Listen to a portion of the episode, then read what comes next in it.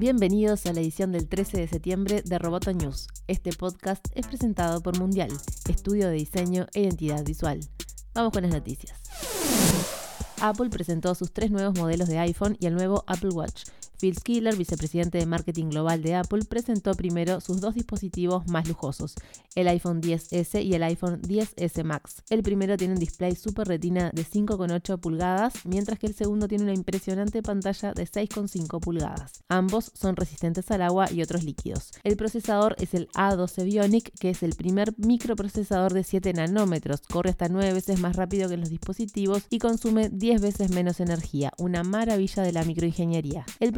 También tiene 6 núcleos CPU y 4 GPU y puede procesar 5 billones de operaciones por segundo. También se presentaron innovaciones en el campo del sonido y video con el anuncio de la grabación de videos en 4K con sonido estéreo. Otra de las novedades destacables es que por primera vez se podrá usar con doble SIM. Apple también presentó un modelo más económico de su teléfono insignia, el iPhone 10R, en un teléfono del mismo tamaño que el iPhone 8, pero con mayor tamaño de pantalla. El dispositivo ofrece el mismo procesador A12 Bionic, pero trae una sola cámara en su parte trasera.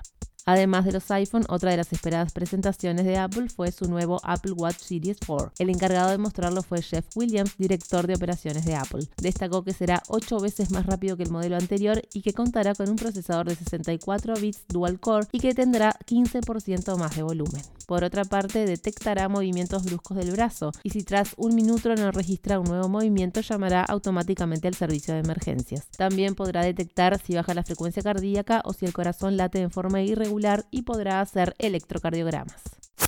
El Parlamento Europeo aprobó este miércoles un paquete legislativo para regular los derechos de autor en el mercado digital en todos los países de la Unión Europea. La nueva directiva de derechos de autor, que se aprobó en segunda vuelta después de haber sido rechazada en julio, obligará a las grandes plataformas como Google y Facebook a pagar derechos sobre la publicación de contenido protegido, filtrar y controlar las publicaciones de sus usuarios que contengan textos, imágenes o fragmentos de obras que puedan estar sujetas a reclamo, entre otras cosas. En total, 438 eurodiputados votaron a favor, 200 26 en contra y 39 se abstuvieron. A pesar de la mayoría obtenida, la medida sigue siendo polémica y enfrenta a los creadores con los gigantes tecnológicos.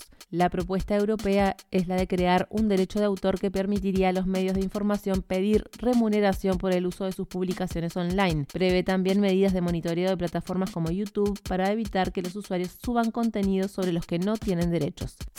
Google invertirá 140 millones de dólares en ampliar el centro de datos que tiene en Chile, el único de América Latina según anunció el gobierno chileno este miércoles. Con esta ampliación, el data center, instalado hace seis años en Quilicura, cerca de la capital chilena, tendrá una superficie de 11 hectáreas, triplicando el tamaño del centro actual. El objetivo del proyecto es aumentar la oferta de servicios informáticos y de Internet en función del incremento en la demanda de los usuarios de las prestaciones de la nube. Queremos que Chile sea un protagonista y un pionero y ojalá la capital en materia de procesamiento, almacenamiento y transmisión de datos, dijo el presidente Sebastián Piñera en la ceremonia donde hizo el anuncio. Durante la ampliación, el centro dará trabajo a 1.250 personas, mientras que cuando esté operativo trabajarán ahí unos 200 empleados. Roboto News es parte de Dovcast. Te invitamos a seguirnos en www.amenazaroboto.com, arroba amenazaroboto y facebook.com barra amenazaroboto. Hasta la próxima.